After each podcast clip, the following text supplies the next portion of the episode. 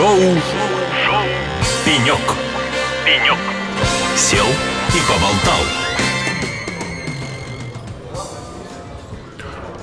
Добрый, добрый день, э, уважаемые радиослушатели. Э, на волнах «Эхо Лосей» шоу «Пенек». В студии я, Игорь Дубровкин, э, региональный директор компании ОСС, нашего бизнес-юнита на Урале.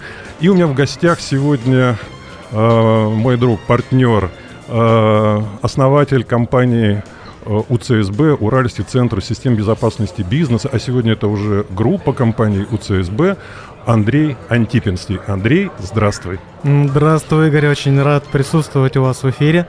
На самом деле это замечательная инициатива, то есть каналов коммуникации много, и думаю, что это один из самых удобных, когда ты можешь делать что-то еще и слушать радио. Я согласен, он не только э, очень удобен, он еще эмоционален, наш канал, э, взаимодействия, связи и дружбы. И, э, кстати, если говорить о коммуникациях, то вот сегодня на самом деле сбылась моя мечта. Ты не поверишь, но больше двух лет радио Холосей в эфире, а, и я все, все это время я мечтал, я надеялся, я ждал, я зазывал тебя на эфир, но а, всегда это, в общем, кончалось а, неудачей, потому что ты человек мобильный, ты человек мира, ты находишься в постоянном движении, в постоянном развитии. Но вот сегодня моя мечта как ведущего «Эхолосей» сбылась. Спасибо, Андрей.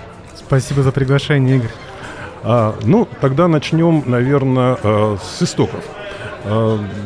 Наше знакомство э, началось э, в начале нулевых, когда ты э, работал в компании, в представительстве э, компании «Открытые технологии» в Екатеринбурге. И в 2007 году э, основал э, компанию УЦСБ. Э, я ничего, я ничего не путаю. Да, все верно, Игорь, но там надо еще, наверное, предысторию понимать, потому что это был очень осознанный путь. То есть, когда каждый из нас мечтает стать руководителем, может быть, иметь какую-то собственную компанию. То есть, я тогда считал и сейчас считаю, что очень важно пройти определенный путь менеджмента, понять, как работает большая компания. Поэтому до открытых технологий я был руководителем IT на промышленном предприятии.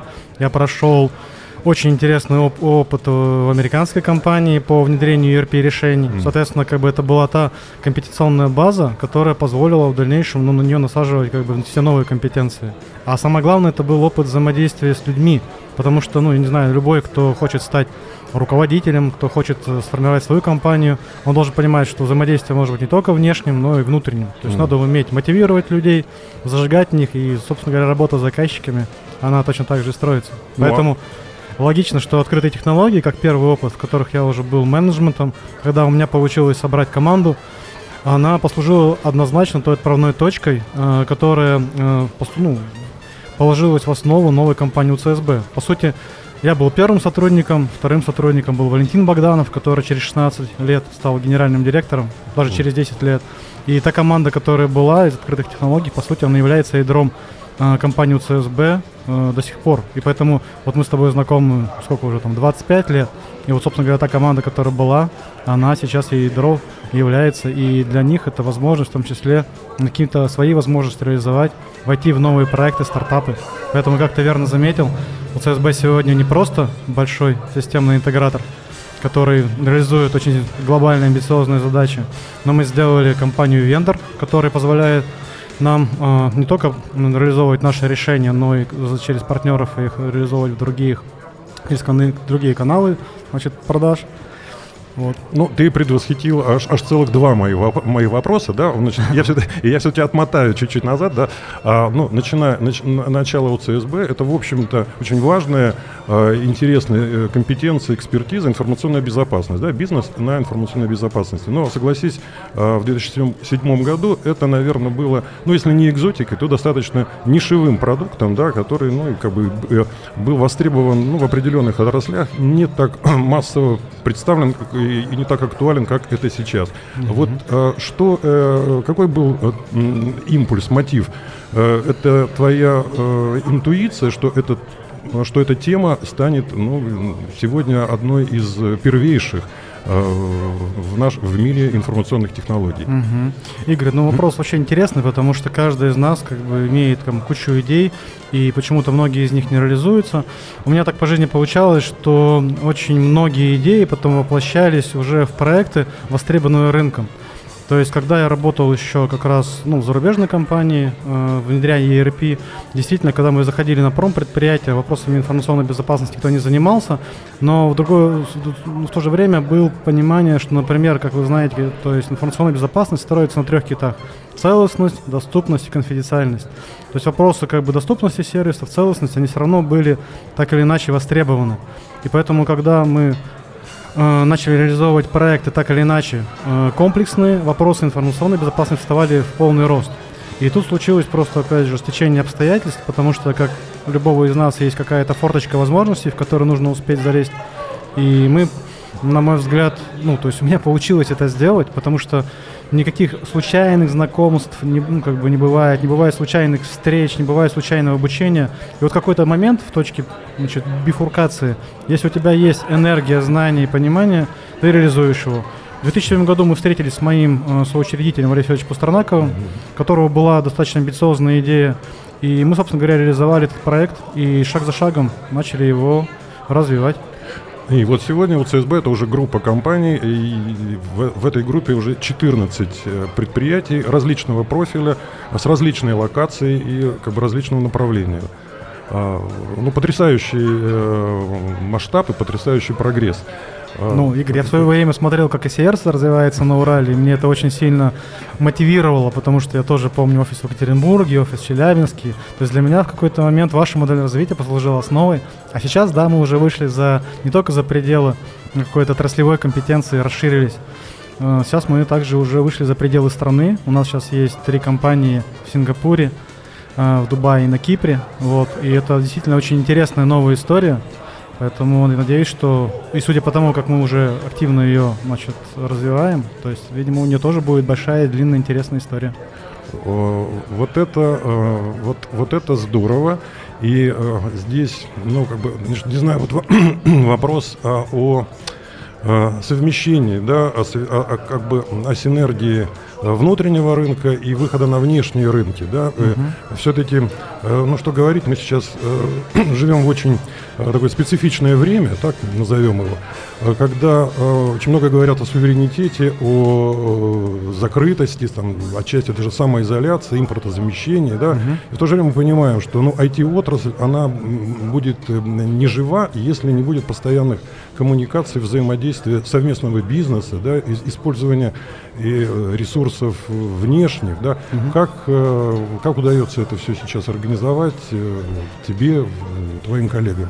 Ну, это не просто, безусловно, потому что, как э, сам понимаешь, там какие-то предпосылки были. То есть 2014 год был такой точкой отправной, когда начались изменения, но сейчас стал проблематика в полный рост. Поэтому я думаю, что чтобы э, на этот ответ, ну, как бы на этот вопрос ответ сделать, то есть это не хватит нашего времени с тобой, поэтому, наверное, все-таки я бы предпочел перенести его в отдельную, как бы, какую-то историю. В, отдель, в отдельный файл. Да. Ну, хорошо, хорошо. Хотя мне лично мне это э, безумно интересно, и я понимаю, насколько сейчас это э, в общем, сложно и непросто. Не, не ну, ос- основной момент в том, что а, получилось, что коммуникация между юридическими лицами, между как бы людьми, они по-разному строятся. И я очень надеюсь, что те отношения, которые выстроены человеческие, потому что мы действительно перенесли за рубеж, ведь не просто нашу историю какую-то с услугами, мы также выстроили те отношения с людьми, которые сейчас работают за рубежом. Поэтому, на мой взгляд, именно так и будет развиваться в дальнейшем. Человеческие связи никто не отменяет, и, собственно говоря, как вот мы с тобой начинали бизнес, все это строится именно так. Ну что, э, да, мы говорим о развитии, мы говорим о, о расширении горизонтов компании УЦСБ, и это невозможно без э, людей, без команды УЦСБ. И, кстати, а сколько сейчас э, человек в группе компании? Ну, Игорь, я, наверное, При, по, приблизительно. По, по, по порядка полутора-полутора тысяч. Полутора тысяч. Ну, это, это, это большая компания. Mm-hmm. И, безусловно, э, там, я понимаю, что э, вот, вложение в ресурс, да, в людей, в, ли, в личности, это необходимая часть, составляющая часть успеха. Mm-hmm. Как это реализуется э, вот у вас? И вообще, как ты видишь, это может быть даже за рамками компании ЦСБ, как ну, такой вызов, такой как бы триггер для всей IT-отрасли? Mm-hmm. Что с кадрами? Ну, Что с кадрами? Ну, как бы стон по рынку идет, все все знают. Но у нас с самого начала была ставка ведь на компетенцию, на инженерную компетенцию. Поэтому нам в какой-то степени то, что мы с самого начала зарядили процессы, значит, найма, поиска, адаптации, мотивации людей, нам это очень сейчас сильно помогает, потому что наша работа с университетами, которую мы начали еще до того, как там началась там сильные сложности на рынке, она позволяет нам действительно хорошо уверенно себя чувствовать, потому что мы, начиная там с первого курса, участвуем в образовательном процессе, то есть мы ведем несколько потоков учебных, мы ведем научно-исследовательские работы, и мы соединяем ось аспиранты, магистранты, бакалавры, то есть, соответственно, как бы мы готовим кадры. Каждое лето у нас проходит UCC Summer School. Это очень интересная школа для студентов. В этом году у нас, по порядка 80 человек. То есть это прям очень круто, учитывая, что, например, ну, э, весь выпуск айтишный Урала порядка 1200 человек в год. И это, конечно, очень мало. Но мы, соответственно, как бы забираем из него человек там 150-200 каждый год. Ну, то есть это прям большая цифра. Они потом отсеиваются, но в целом это тот как бы как раз опор, на который мы делаем ставку. Я знаю, что ты э, член попечительского совета э, УРФУ, Уральского федерального университета. И не могу не задать вопрос. Вот э, как бы, ну, вложение в образование, вложение в перспективу, это больше как бы э, ну, донаторство, да, и- или это вот с прицелом на восполнение кадров своей компании? Ну, смотри, тоже, на самом деле, у нас об этом много диалогов идет. Просто исторически так получилось, что с компанией Contour, с компанией Nauman мы обсуждали э, историю и развитие этой отрасли на Урале. Мы смотрели общие точки, мы все приняли позицию, что университет это та объединяющая нас как бы ось, вокруг которой мы крутимся. Да. Поэтому развитие капитала человеческого, оно как бы идет не только через э, развитие студентов, но и через постановку интересных задач. Потому что одна из ключевых проблем, что если у тебя нет интересных задач в регионе, ты прекрасных студентов обучаешь, но потом они уезжают в Сбербанк и идут работать в Москву. Поэтому одна из ключевых задач это то, что все-таки на Урале есть возможность ставить интересные задачи. Мы уже не первый год значит, подаем, ну, готовим материалы, и в этом году, наверное, наша заявка по искусственному интеллекту, которую мы готовим совместно с IT-компаниями и университетом, я уверен, что она ну, получит уже одобрение, и мы получим определенный центр компетенции на Урале в А, этом ключе. А можно тогда вопрос, э, ну извини, с подвохом. А ты хотел бы, чтобы твои дети учились э, в Уральском федеральном университете? Я скажу тебе больше, мои старшие дети уже отучились в Уральском федеральном университете, уже закончили его работают на очень интересных задачах внутри значит, отрасли, причем, не знаю, то есть у меня дочь работает в одной из компаний, которые буквально презентовали решение в Японии две недели назад, поэтому... Поэтому этом- мой вопрос с подвохом, мне же, мне же и прилетел обратно на... Да, да, да, да, да, да. Да. Ну, супер, здорово. Поэтому, да, действительно, как бы наша работа носит системный характер, то есть там не психический совет, там понятие endowment фонд есть. Эндаумент фонд, да. Вот, мы действительно один из крупнейших спонсоров этого э, фонда. Также порядка, ну, то есть мы вкладываем там десятки миллионов рублей в год в развитие отношений и в поддержку университета. Мы проводим хакатоны совместно с Синарой там, по кампусу, мы активно участвуем в создании лабораторий. То есть и я вижу, что это не просто работа по кадровой, потому что а, настоящий IT-бизнес, он невозможен без какой-то ну, ноу-хау. То есть если рассматривать только интеграцию зарубежных решений, то эта история как раз ну, заканчивается там, когда заканчивается зарубежная история. Вот. И нам сейчас как раз опять же повезло, что мы буквально вот на Иннопроме два дня назад подписали соглашение очень важное. Сначала было подписано соглашение о технологическом партнерстве между Минпромторгом, Миноборнауки и УРФУ. А, соответственно, как бы мы стали первым членом этого технологического партнерства. И в рамках реализации него я очень надеюсь, что мы подняли э, ИРИТ э, с точки зрения инфобеза, а сейчас мы поднимем как бы, и, ну, как бы Институт радиоэлектроники и информационных технологий с точки зрения радиоэлектроники. И вот с Ильей Николаевичем Бабковым, наверное, это к вопросу вот человеческих связей, потому что все равно все строится на людях пассионарных, люди, которые видят, как они хотят и могут решать свои задачи. Да, Безусловно, да. Это люди, как, как, как говорят, э, с длинной волей, да. Ну, Э, хороший термин, длинная воля, да. Да. Я э, восхищен в очередной раз. и Я ну, убежден, что э, вот ваш, ваш новый проект в этой части, он обязательно будет успешен, ну, просто потому что ты в это веришь. Э, Для любой проект он успешен только тогда, когда ты искренне в это веришь и искренне этого добиваешься. Мгм. Согласен, соглашусь. И тут еще интересное замечание. То есть мы, вот у нас был корпоратив не так давно, там собралось там большое количество участников. И когда ну, меня попросили рассказать о чем-то, то есть я как раз рассказал там историю о недавнем там триатлоне, который, потому что одна из как сказать, э, выходов вот этой пассионарности, что не только команда достигает успеха, ты должен где-то показывать свой индивидуальный успех. Вот как раз сочетание такого рода активности, когда ты раскачиваешь команду, переводишь ее там на четвертый, пятый уровень, но при этом ты должен где-то еще быть таким, значит, волком-одиночкой, где там на зубах прорваться. Так вот, там была идея, значит, э, о том, что... Да-да-да. Вот. Идея? Значит, идея о том, что Э, развитие ну, компании невозможно без личного энергетики, без раскачивания какой-то харизмы. И очень важно иметь вот это вот видение, куда идет э, компания. И вот очень одно из наиболее частых практик, которая используют, ну, не знаю, бизнес-видение. Когда ты просто садишься, берешь ручку, бумажку и начинаешь системно наносить как бы некую архитектуру значит, будущего решения на бумагу? Ну, на мой взгляд, Андрей, э, триатлон это один из самых адских видов спорта. Ну, потому что как бы циклический спорт, он, он всегда требует там, ну, недюжинного здоровья, выносливости, сил, а тут как бы три в одном. Это плавание, это бег, это велосипед. Uh, ну, самый простой вопрос. Вообще, э, ты человек со спортивным прошлым, я знаю, но э, как ты вот пришел к такому, в общем-то, нелегкому испытанию своего организма? Через что и почему? А, история прихода в триатлон, она действительно непростая была, потому что у меня была существенная спортивная травма после этапа как бы, спортивных единоборств. И какой-то момент мой вес передарил 100 килограмм, стало просто некомфортно.